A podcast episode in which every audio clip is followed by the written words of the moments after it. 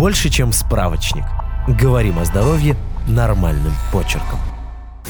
Так вышло, что у Дмитрия во время путешествия за рубежом случился секс на одну ночь. Контактами с девушкой он не обменивался, просто вышел утром из ее квартиры и полетел в аэропорт домой. А когда вернулся, понял, что в паху стало сильно чесаться. Побежал сдавать анализы на инфекции, передающиеся половым путем. Все чисто, ведь он не забыл надеть презерватив. А терапевт в поликлинике разгадал загадку. Сказал, что Дима подхватил лобковых вшей и выписал рецепт на крем от паразитов. Рассказываем, как врачу удалось это определить в выпуске «Больше, чем справочник».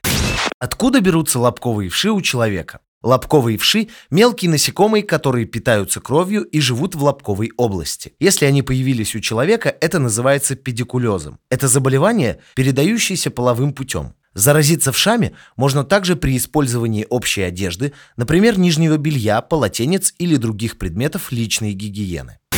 Когда назначают анализ? Обследование на лобковых вшей назначают, когда у человека есть симптомы педикулеза. Обычно они появляются из-за укуса вшей. Чаще всего люди жалуются на пятна на коже живота, бедер и ягодиц, постоянный зуд в области лобка, а также увеличение лимфоузлов в этой области. После заражения лобковыми вшами может пройти от 2 до 4 недель, прежде чем появятся симптомы.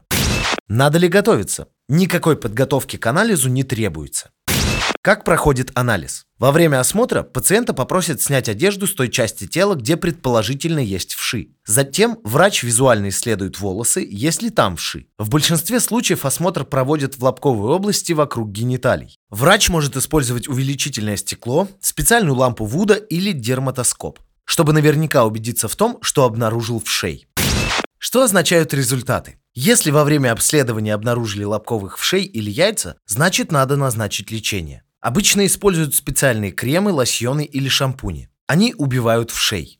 Если не нашли, значит вшей нет. Можно жить спокойно.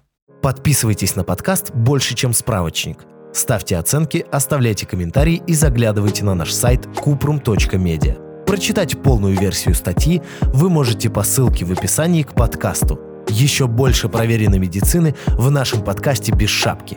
Врачи и ученые, которым мы доверяем, отвечают на самые каверзные вопросы о здоровье. До встречи!